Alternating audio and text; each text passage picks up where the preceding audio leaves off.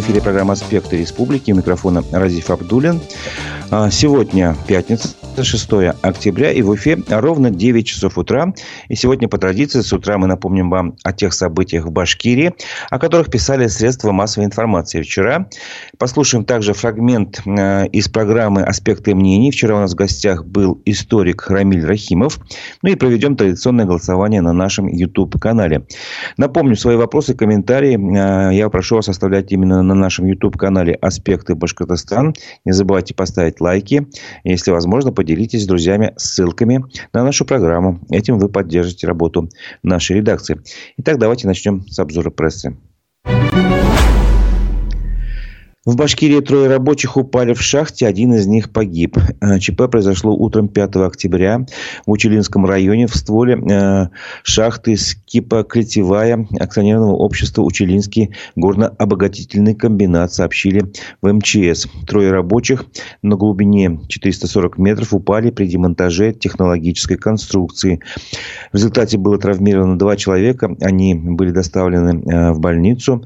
Горноспасатели вели работы по поиску еще одного рабочего, который упал на горизонте 1200 метров. Э, сначала сообщили спасатели, но потом стало известно, что он, э, тот третий, которого искали, он погиб от полученных травм. В общем, об этом сообщили изданию УФА-1 сначала в пресс-службе Учелинского горно-обогатительного комбината. Можно сказать, что мужчине было 42 года. Он работал электрогазосварщиком. Теперь прокуратура проводит проверку в связи с ЧП. Надзорное ведомство проверит исполнение законодательства об охране труда и промышленной безопасности. Об этом сообщили в прокуратуре. Вот так, таким образом вот гибнут люди у нас, э, в общем-то, на производстве. Ну, гибнут люди не только на производстве. В Башкирии простились еще с двумя военнослужащими, погибшими в Украине. Э, погибли Руслан Шакиров из Мечетлинского района и Дмитрий Могильников из Дуванского района. Э, с ними попрощались 4 октября. Э, соответственно, в каждом своем районе. Можно сказать об одном из них, что он был призван в рамках частичной мобилизации Руслан Шакиров, а вот э, Дмитрий Могильников заключил контракт э, с ЧВК «Вагнер». А, к политическим новостям. Территориальная избирательная комиссия Октябрьского района Уфы не удовлетворили жалобы трех уфимцев на нарушение во время выборов 10 сентября. Напомню, 10 сентября были выборы в Государственное собрание Башкирии. Об этом, судеб... ну, об этом решении сообщил аспектом бывший кандидат как раз депутаты Госсобрания Башкирии, активист движения «Дворы наши» Леонид Бирюков. Заседание комиссии э, Октябрьского района состоялось 4 октября. На нем рассматривали жалобы Бирюкова, Воронина и Дементьевой. А ранее Леонид Бирюков сообщал о нарушениях на нескольких избирательных участках. 909, 910. Э, в общем, раз, два, три, четыре, пять, шесть, семь, восемь, девять. Девять участков номера не буду перечислять, чтобы вам не засорять эфир, как говорится. И напомню, что ранее э, он был у нас в гостях сразу после выборов э, в эфире «Аспекты мнений». Он рассказывал, что подсчет голосов велся с нарушениями процедуры, прописанной в федеральном законе. Например, наблюдатели сидели так, что им нельзя было увидеть результаты голосования. Ну, далеко сидели. Подсчет велся с задержкой на несколько часов. Ну, и были другие нарушения. А, по словам Бирюкова, на заседание а, территориальной комиссии Октябрьского района были приглашены, кроме председателя и заместителя участковой комиссии, наблюдатели от «Единой России». А, они утверждали, что им было очень удобно наблюдать с 10 метров за подсчетом, за процессом подсчета, рассказал Бирюков. Один из них попался. Когда я задал вопрос, как велся подсчет перекладыванием или оглашением, он сказал перекладыванием, галочек он не видел, а потом понял, что сморозил и весь покраснел. Это цитата из значит, слов а, Леонида Бирюкова. Я просто для тех, кто, может быть, не совсем в теме, поясню, что по согласно закону при подсчете голосов нужно показывать каждую, а, каждый бюллетень, так, чтобы было видно карточку всем, и потом уже класть. А если вы просто перелистываете как карты, вот так или как купюры, это, естественно, уже нарушение процедуры никто не видит, кто за кого проголосовал. А сейчас я хочу, чтобы вы послушали рассказ одного из избирателей в Уфимских, который пришел на свой обычный участок, как всегда, в 40-ю школу. И ему удалось проголосовать не сразу. Вот. А, давайте послушаем, что же с ним произошло. Это а, Иван Крынин. Вот он как раз расскажет, что, что с ним произошло. Он пришел на участок 10 сентября в 7 часов вечера. И давайте все-таки послушаем. Ну, я зашел, меня сразу направили к этому мужчине с компьютером. Якобы надо проверить, что я не голосовал на другом участке. Но я ему назвал фамилию, имя, отчество, он сказал, все нормально, не голосовали. И все, я отошел к столу, там же столы стоят, на каждом столе написан адрес. Я еще туда не дошел до этого стола, мне уже девушка подбежала, сказала, что меня нет в основном списке. Я возмутился, она говорит, нет, ничего страшного, у вас дополнительный внесем. Я начал говорить, что что за ерунда, как вы меня не внесли, если я не умер. Я свою фамилию нашел бы в три секунды. Ну, дали мне проголосовать, я проголосовал, написал заявление. Каким образом потом вы проголосовали, если вас не нашли? Они меня внесли в дополнительный список. Вы проголосовали, а вас э, не устроило то, что вас изначально там не было, да? Конечно. Они до голосования разносили листки, приходите вот такого числа, проголосуйте и так далее. Ну, пригласительные. Так я взял его, думаю, а как они мне принесли, если меня даже не вносили в списки? Возможно, за вас кто-то уже проголосовал, якобы поставили подпись, выдали бюллетень и проголосовали, а вам не хотели показывать. Это схема такая, понимаете? Никогда раньше на участке я не приходил, и никто меня не проверял, голосовал ли я на других участках. Вот этот мужчина и сидел для того, чтобы меня пробил по базе, я уже проголосовал. Он ей маякнул, она сразу основные списки убирает. Мое заявление Казимирову не передали, понимаете? Председатель ЦИКа вот этого Октябрьского. Ответ он дал через неделю. Смысл этого ответа в том, что они не нарушили мои конституционные права. Но я попросил его все-таки, чтобы он мне показал эти списки первичные. Я думаю, что вам никто их никогда не покажет. Обещал предоставить списки эти первичные, но пока еще не звонил. Это была запись телефонного разговора э, с одним из уфимских избирателей Иваном, Кры... Иваном Крыниным, который рассказал, как ему пришлось, э, как скажем, неприятно, когда он пришел на участок проголосовать, а его в списках не оказалось. Потом, в общем, ну, в общем, все, все вы сами слышали. А, ну и в связи с этим я хочу задать, может быть, такой банальный вопрос, но тем не менее, все-таки давайте э, проверим ваше мнение на нашем канале в Ютубе «Аспекты Башкортостан». Я запускаю голосование. Сейчас там появится вопрос. Доверяете ли вы результатам выборов 10 сентября? Два варианта ответов. Да или нет. Собственно говоря, понятно. Э, вы можете считать, э, что такой как бы, рассказ этого свидетеля ни о чем не говорит. Э, ну, единичный случай, поэтому он не повлиял на результаты выборов, поэтому можно им доверять. Поэтому ваш вариант да, ну, если вы считаете иначе, что масштабы таких нарушений, они системные, это уже традиция, доверять не стоит, поэтому и большинство избирателей не ходят на, на участки, поэтому я не доверяю. В общем, вот, вот два варианта ответов. Ваше отношение к результатам выборов, доверяете вы им или нет, на нашем YouTube-канале «Аспекты Башкортостан». Голосуйте. А, тем временем э, давайте э, к политическим новостям. А, продолжим их, эту тему. Дело в том, что вчера состоялось первое заседание э, Государственного собрания Башкирии, вот нового седьмого созыва. И как раз многие новости были вчера как раз оттуда. Ну, первая новость – это то, то, что Константин Толкачев возглавил башкирский парламент в шестой раз. Об этом сообщили в пресс-службе парламента. Собственно говоря, а, это была ожиданная новость, ожидаемая новость. В общем-то, это ну, Пару слов о самом Константине Толкачеве. А, ему исполнилось 70 лет в этом году. Он генерал-майор внутренней службы в отставке. А, много лет трудился на разных руководящих должностях в системе МВД России. А, с 1996 по 2003 год возглавлял Уфимский юридический институт МВД России. А с 1999 года уже избирался депутатом Госсобрания Башкирии и, соответственно, председателем Госсобрания Башкирии. То есть он уже возглавляет парламент 24 года. Другая новость тоже не менее важная. У нас появился новый сенатор. Э, Олег Голов стал сенатором в Совете Федерации от Башкирского парламента. Э, в общем-то, он заменил Ирика Елалова на этом посту, на этой должности. Э, выдвижение Голова инициировала фракция партии «Единая Россия».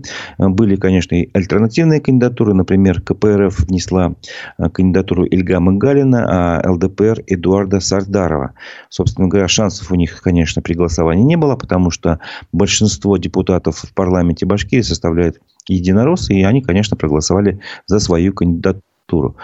Вот. Ну, тоже можно пару слов сказать об Олеге Голова, Гойлове. Он родился в 1972 году в Стельтамаке. Если вы посчитаете, то ему где-то 50 с лишним лет. А, закончил там педагогический институт, кандидат педагогических наук. Работал а, на таких предприятиях, как Каустик Сода. А, был финансовым директором Салаватского катализаторного завода. Возглавлял корпорацию развития Башкирии. Это были 2016-2019 годы. А потом его, в общем-то, он поработал в администрации главы Башкирии помощником руководителя, после чего его назначили замглавы администрации Благовещенского района, и уже потом, соответственно, он уже возглавил эту администрацию в 2019 году до сегодняшнего дня, но, естественно, он уже подал в отставку, теперь он будет работать сенатором в Совете Федерации.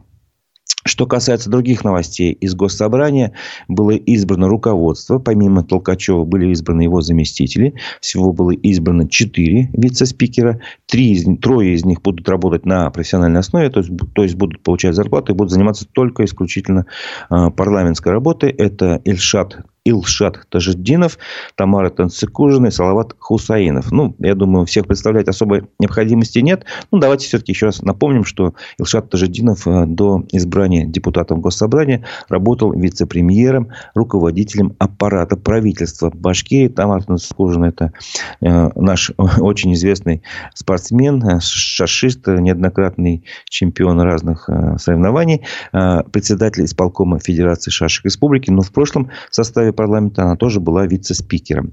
Ну, Салават Хусаинова многие помнят как одного из заместителей э, мэра Уфы бывшего. Потом он был депутатом Госсобрания. И накануне вот как раз первого э, пленарного заседания его избрали лидером фракции «Единая Россия» в парламенте. Вот. А четвертый человек, у которого э, вице-спикер, это был Вадим Старов. Его как бы кандидатура была предложена КПРФ, он будет работать вице-спикером уже без отрыва от своей основной деятельности. А что еще такого? Ну, собственно говоря, новость, которая предполагалась, тоже ожидалась. Была небольшая такая реструктуризация в составе парламента. Раньше там было 8 комитетов, сейчас, сейчас 9 стало. А, также там небольшое тоже изменение. Больше стало людей, которые стали получать зарплату.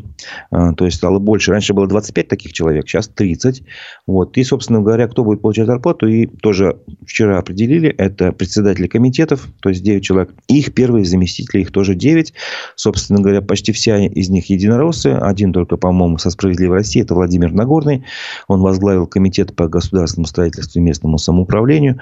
Вот. Ну, из тех э, всех тоже перечислять не будем. Что лично меня немножко ну, не зацепило, что я, на что я обратил внимание. Э, известный э, публицист Шамиль Валеев и если не ошибаюсь, он работает в общественной палате директором аппарата Э, исполнительным директором, как-то так вот звучит должность, э, он теперь стал первым заместителем Комитета по развитию институтов гражданского общества, информационной политики делам религии. То есть, он тоже будет профессионально теперь заниматься парламентской деятельностью. Вот такие новости. Много комитетов всех перечислять не буду. Собственно говоря, э, кто захочет посмотреть, заходите на наш телеграм-канал, аспекты и смотрите там, кто, кто какую должность занял. Просто здесь будет очень много времени, чтобы это, э, ну, как бы перечислять. Теперь предлагаю прерваться от этих политических новостей, э, послушать фрагмент программы «Аспекты мнений». Вчера у нас в гостях в студии был историк, он же исполняющий обязанности председателя общественной палаты Башкирии Рамиль Рахимов. Давайте послушаем, что он говорил. Как можно объяснить э, серию пропаж памятников жертвам репрессий финских военнопленных, польских военнопленных? Также пропадают таблички проекта «Последний адрес». Но при этом в России на прошлой неделе поставили 110-й памятник Сталину. Как все это можно объяснить? Куда мы катимся? Э, никуда не катимся. Мы развиваемся. Во-первых, 110-й памятник Сталину – это, скорее всего, инициатива местная. И по тем памятникам тоже инициатива местная, я вам сразу скажу. Это не политика целенаправленного государства, это вам могу точно сказать. Это не какие-то тайные указания, вы так сделаете. Политика памяти, она развивается, но государство принципиально занимает в этом деле некую нейтральную позицию. Вот специально Путин и выступил, что к столетию революции я не буду никаких там давать указаний. Вот, вот есть ученые, пусть садятся, конференции обсуждают. Точно так же было и к столетию гражданской войны, к столетию СССР – Это спокойные научные конференции, их много, и разные мнения, разные, так сказать, дискуссии. Это хорошо, публикации документов, все остальное. А по поводу памятников. Ну, на той ситуации обозленности на санкции и других вещах местные власти иногда перегибают. Здесь самое главное, я не сторонник вот таких сносов. Мы очень великая страна, у нас здоровое общество. И бояться, что какой-то памятник э, там чего-то нам поменяет мышление, больше мышление меняют э, интернет и другие средства связи, чем памятник. Во-вторых, э, если мы боремся с памятниками людям, которые там были, что-то с ними случилось, ну, это переделать историю, что ли, не переделался, но случилось. Поэтому я не сторонник сноса такого рода памятников. Это глупость. Зачем там местные власти принимают решения? Но в целом это не общий процесс по всей стране, и это не указание. Теперь вернемся к 110-му памятнику Сталину. Ситуация, она очень разная. Три человека в интернете кричат там что-то, где-то поставили памятник Сталину, люди имеют деньги и поставил там, помог землякам этот памятник. Но это всего лишь их э, представление, что вот должна такая быть власть, вот такая память. Но Сталин у нас не запрещен, и он никаким судом не осужден, почему нельзя ставить памятники, можно. Но мы считаем, что ну, не совсем этично, так же, как там Ивану IV, да, Хотя Иван IV, скажем, для нашего края очень хороший, да, для башкир, принял подданство. Вот, это очень разные оценки. Я очень смотрю серьез э, работы, например, в ЦИОМа или Левады, они четко... Левада признана иностранным агентом. Неважно. Там социология нормальная. То, что признано, это есть на то решение, значит, оно по какому-то вопросу, оно так и было принято, правильно. Но они специально несколько вопросов вот по сталинской теме пробивают каждый год. И в ЦИОМ это проводит. И мы сразу видим вектор э, сталинизма, вот куда он клонится, есть это, нет. Я вам еще почему я вам сказал, что у нас великая держава и здоровое общество. Сталинизм – это вот какая-то пена есть в интернете, которая шумит и кричит и прочее. Но это не вся страна, это вообще не мнение всех, это не политика, тем более. А памятник продолжает падать. Памятники кому? Сталина падают или ставятся? Нет, репрессиям памятники репрессированным иностранным, ну, полякам, там, финнам, да, вы говорите. Да это... и нашим гражданам Советского Союза. А... В Магадане упал на, на прошлой неделе внезапно. Ну, давайте так, ветра. местные власти так решили, э, значит, были на то какие-то основания. Пусть местные, собственно говоря, общественники этот вопрос решают. Но в целом по стране такой политики как на Украине. Или как, когда было черное тоже чего-то значит, пробежались варварским набегом по территории Соединенных Штатов и Великобритании, уничтожили памятники истории просто поразительно, и теперь не знают, что делать. Э, этого нет. Теперь по поводу э, последний адрес. Это очень больная тема. Почему? Потому что она связана с тем, что мы знаем, помним о репрессиях, и они в учебниках не вычеркнуты и не закрыты. Там есть все это. Ой, у последней редакции Мединского, вы знаете, там немножко как бы по-другому все. Тем не менее, тем не менее, эта память сохраняется. Ее никак просто так не, не поменяешь. Она сохраняется в обществе. И тема репрессий, она не запретная. Можно взять в библиотеке книги, это не запрещено. Но смотрите, мы должны были переработать эту память. Для чего вообще это делается? Чтобы люди проговорили, проосмыслили, что так не должно быть никогда, вот это плохо, это мы пережили такую трагедию. Вот это для чего делается? Вот для этого. Но появилась еще одна э, вещь, которую поддержали часть нашей интеллигенции, а Запад ее просто целенаправленно. Если посмотреть, только Советский Союз, вся история показывалась только в одном ключе. Террор, репрессии, концлагеря, ГУЛАГ. Террор, репрессии, концлагеря, ГУЛАГ. Э, сталинисты, НКВДшники. Даже тот вариант, который они комично рассматривали в фильмах про Джеймс Бонда, где потом генерал Гоголь и генерал Пушкин из КГБ стали друзьями Бонда, э, но в последнем фильме уже все, это просто враги. И вот когда вот это пошла акция «Последний адрес», начали просто людям тыкать, что все плохо, одни репрессии. И все это видят – в спектакле одни репрессии. Это открывает, закрывает глаза, лживая чернота. Э, клевета, кстати, на татарский народ, самое настоящее э, издевательство какое-то. И людям это стало неприятно. И поэтому многие воспринимали вот эту акцию как не восстановление исторической справедливости, обращение к истории, а просто как намеренное вмешательство, низвергание нас в каких-то вот таких боязливых, переживающих, все время боящихся за травму. Но да, репрессии несправедливые совершенно. Это травма, но мы ее должны пережить, а не жить вечно в травме. Потому что тогда мы будем не люди. То есть висит табличка последнего адреса, это значит плохо?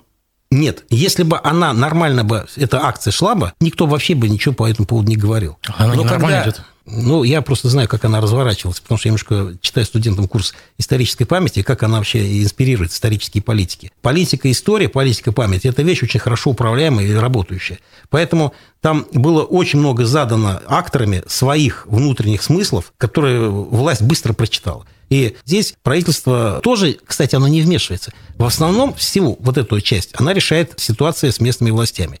Это был фрагмент программы «Аспекты мнений». С, в свое мнение высказал историк, исполняющий обязанности председателя Общественной палаты Башкирии Рамиль Рахимов. Полностью программу с его участием вы можете посмотреть на наших площадках, в Одноклассниках, ВКонтакте и в Ютубе. А в Ютубе сейчас, я напоминаю, идет голосование. Прошу вас ответить на вопрос. Доверяете ли вы результатам голосования 10 сентября? Два варианта ответа да или нет, пожалуйста, проголосуйте. Будет интересно увидеть ваше мнение. И не забывайте ставить лайки. Этим вы поддержите работу нашей редакции. Продолжим обзор прессы, о чем писали вчера СМИ. Сообщество «Патриоты Башкортостана» во ВКонтакте заблокировали на основании решения Генпрокуратуры. Сначала сообщение об этом, об этой блокировке без указания причины появилось на стене сообщества «Мой Башкортостан» буквально ночью на 5 октября. Вот. Ну, когда если попытаешься открыть э, э, эту ну, группу, сообщество «Патриоты Башкортостана», то появляется такое сообщение. Этот материал заблокирован на территории России на основании решения Генеральной прокуратуры. И там дальше номер от 3 октября и так далее, и так далее.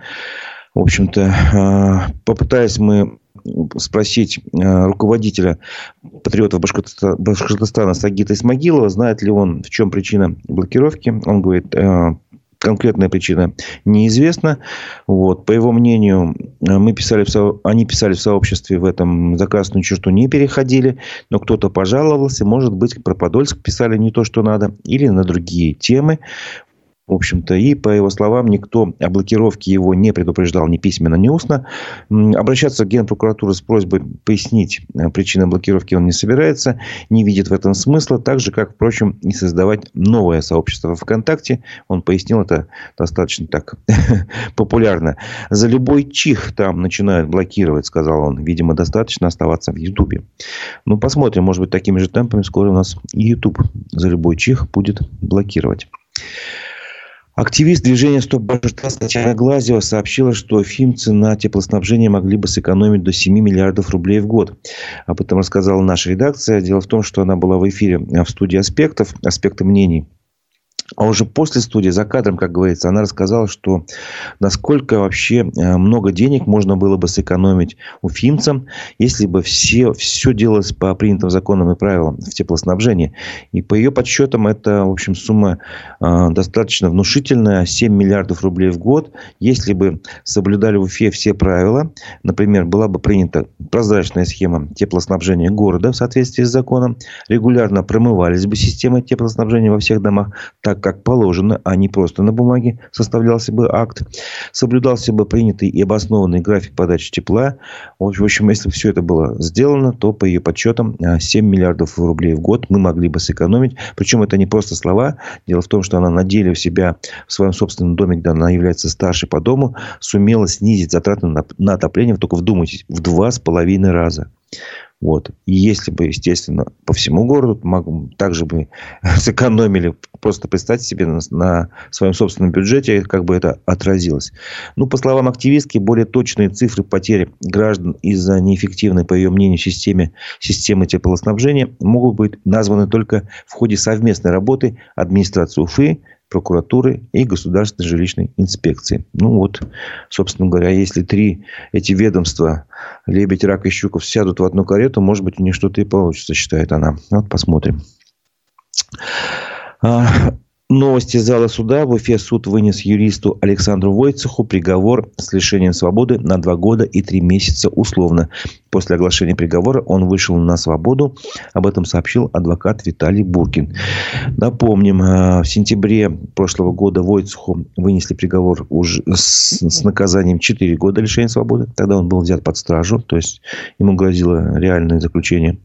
Вот, э, по мнению Виталия Буркина, Туркина это была месть Войцеху за его активную адвокатскую деятельность и гражданскую позицию. Приговор удалось отменить в кассационной инстанции. А вот, и его отправили на пересмотр, как бы получается. И вот, получается, после кассации был пересмотр приговора, и вместо реального срока а, суд вынес условное наказание, что, собственно говоря, можно, с одной стороны, считать, конечно, победой защиты, но с другой, защита, конечно, будет обжаловать это решение. Мы связались с адвокатом Войцеха Евгением Литвинов, Литвиновым, и он сказал, что когда они получат а, мотивировочную часть решения суда, то а, решение суда будет обжаловано, потому что они считают его невиновным по всем статьям, по всем пунктам обвинения. На самом деле, это дело очень интересное. Я пытался в него вникнуть. И, собственно говоря, то, что я смог понять, меня, конечно, удивило. Но представьте себе, вы пошли в банк получать кредит. Вот.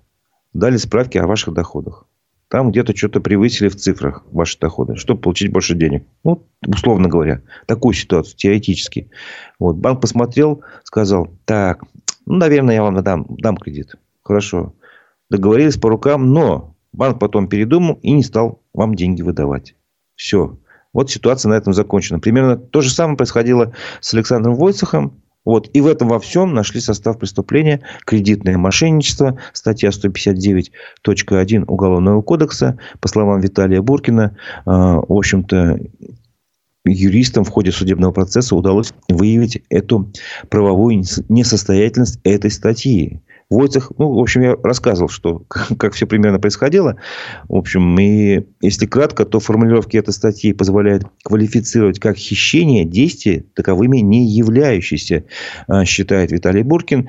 И в условиях, когда банк справками о доходах обмануть невозможно, более того, для банка сведения в справках заемщика о его доходах не имеют никакого значения, банк сам волен решать, кому давать кредит, кому не давать. Такова нормативная база Банка России, пояснил юрист. Ну вот, собственно говоря, а, интересная новость, конечно, посмотрим. А, защита Войцеха будет обжаловать это решение а, об условном даже наказании. И кто знает, может его и оправдают.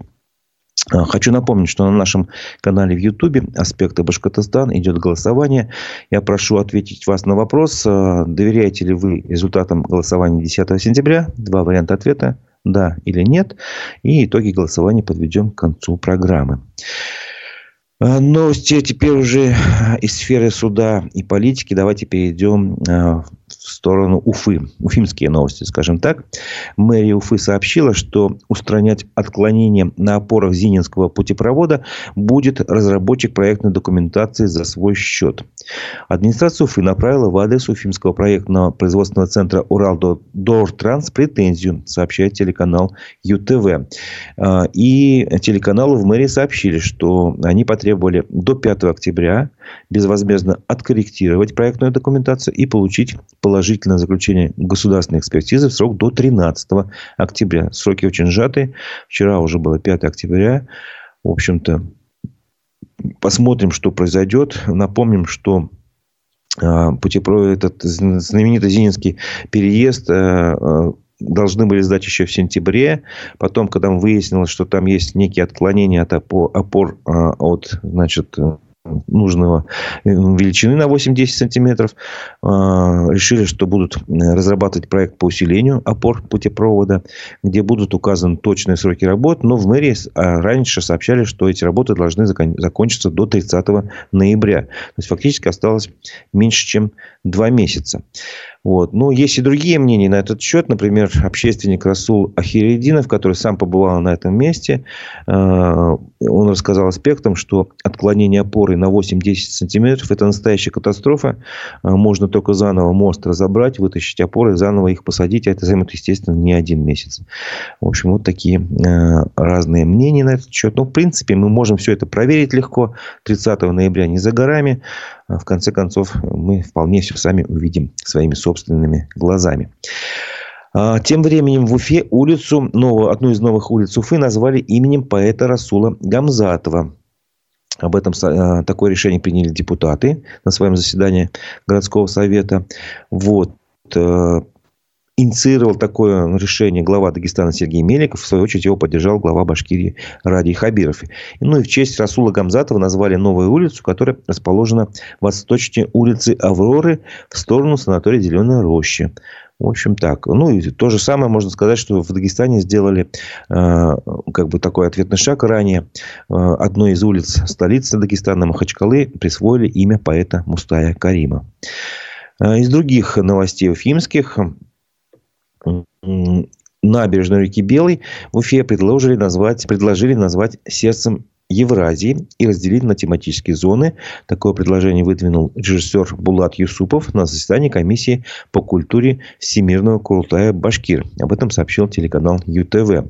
В общем, Булат Юсупов предлагает набережную разделить на 8 частей, создать там разные зоны, в общем-то, такие тематические, в том числе зону киноконцертных залов, исторического наследия, образовательных сфер, отдыха и причала судов, сельскохозяйственная сфера там должна появиться, ну, по его а, идее промышленного потенциала, а также спортивно-оздоровительная и научно-просветительская. Ну, по мнению Булата Исупова, с которым, в принципе, сложно не согласиться, набережная это должна стать такой а, презентацией столицы а, Башкирии, ну, визитной карточкой, по-другому можно сказать. Собственно говоря, вот они хотят так а, ну, такую преобразованием нашей набережной сделать. Я думаю, это было бы, конечно, интересно посмотреть на это в реальности. А, еще одна уфимская новость. В Уфе решили провести первый командный шахматный любительский турнир памяти Михаила Таля. Э, Ее запланировали этот турнир запланировали на 28 октября в многофункциональном центре «Артерия». На турнир, что интересно, в качестве почетного гостя приглашена дочь Михаила Таля, Жанна. Ну, то, кто не знает или не помнит, Михаил Таль – это восьмой чемпион мира, э, многократный чемпион СССР и победитель шахматных олимпиад. Ну, кто захочет участвовать в этом турнире, пожалуйста, заходите на телеграм-канал МФЦ «Артерий», там вы найдете сообщение об этом турнире. Э, есть только ограничение, что должна быть командное соревнование. Там а, должно быть 5 человек. Дальше вы а, набираете номер телефона, где, который указан вот, э, у организаторов. Регистрируете свою команду и спокойно можете участвовать в, голос, э, в турнире. Вот. Ну, на этом, собственно говоря, наши новости э, в которых я хотел сказать, наверное, исчерпаны, хочу подвести итоги голосования. Не забывайте ставить лайки на нашем канале в YouTube, где как раз голосование завершается. Так, э, вопрос был такой. Доверяете ли вы результатам голосования 10 сентября? Э, не доверяю большинство э, ответивших из вас 90%, доверяю 10%. Ну, собственно говоря, спасибо вам за большое за участие в голосовании, за то, что вы нас смотрите. Не забывайте ставить лайки, пожалуйста, ставьте, делайте это. Это всегда поддерживает работу нашей редакции. Но и мы сейчас еще не закончили. Я хочу вас познакомить с новостями из мировой и российской повестки. А, вечерний выпуск новостей телеграм-канала «Эхо новости». Хочу сейчас прочитать. Трехдневный траур начнется завтра, ну, то есть сегодня, в Харьковской области. По данным украинских властей, жертвами российского удара в селе Гроза стал 51 человек. 6 были ранены. Ракета «Искандер» попала в магазин и кафе, где проходили поминки. Генеральный секретарь а, ООН призвал Россию немедленно прекратить удары по гражданским объектам. Но по версии российской стороны, там проходили поминки кого-то из э, военнослужащих э, вооруженных сил Украины. И вот якобы там были его соратники. Поэтому такой был удар нанесен. Президент Российской Федерации 9 раз уменьшил прежнюю оценку потерь вооруженных сил Украины. Владимир Путин заявил, что Украина с начала контрнаступления потеряла почти 1900 бронемашин. Однако в сентябре российский лидер утверждал, что армия Украины за тот же период лишилась 18 тысяч единиц бронетехники. Ну, большая разница. Фрагменты ручных гранат, по данным Следственного комитета, были обнаружены в телах Евгения Пригожина и других погибших в результате крушения его самолета. Внешнего воздействия на бизнес-джет не было, сказал Владимир Путин о выводах следствия. Президент добавил, что экспертизу на наркотики не проводили, но при обыске в офисе Евгения Пригожина нашли 5 килограмм кокаина. Российские миротворцы покинули наблюдательные посты в Нагорном Карабахе, отчитались в Министерстве обороны. Регион ранее полностью перешел под контроль Азербайджана. В результате военной операции беженцами стали более 100 тысяч армян. Европарламент принял резолюцию с осуждением действий Азербайджана на Горном Карабахе. В документе говорится о неоправданном нападении со стороны Баку. Депутаты призвали Евросоюз помочь беженцам и пересмотреть отношения с Азербайджаном. Команда политика Алексея Навального, признанного в России экстремистом и террористом, сообщила, что обнаружила в семье депутата Государственной Думы Алексея Чепы особняк в Испании. Дом в испанском городке Марбелье стоимостью 15 миллионов евро формально принадлежит сыну. Парламентария сам депутат поддерживает специальную военную операцию в Украине и находится под западными санкциями. В Тегеране 16-летняя девушка впала в кому после того, как ее задержали в метро без хиджаба.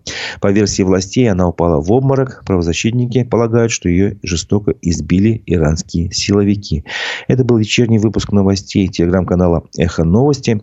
На этом я с вами хочу попрощаться, но наша работа не завершается. А буквально через час, ну, через полтора часа, в 11 часов ровно, а, предлагаю вашему вниманию программу «Аспекты мнений». Гость Гостем нашей программы будет спортивный журналист Максим Балобанов. Поговорим о футболе.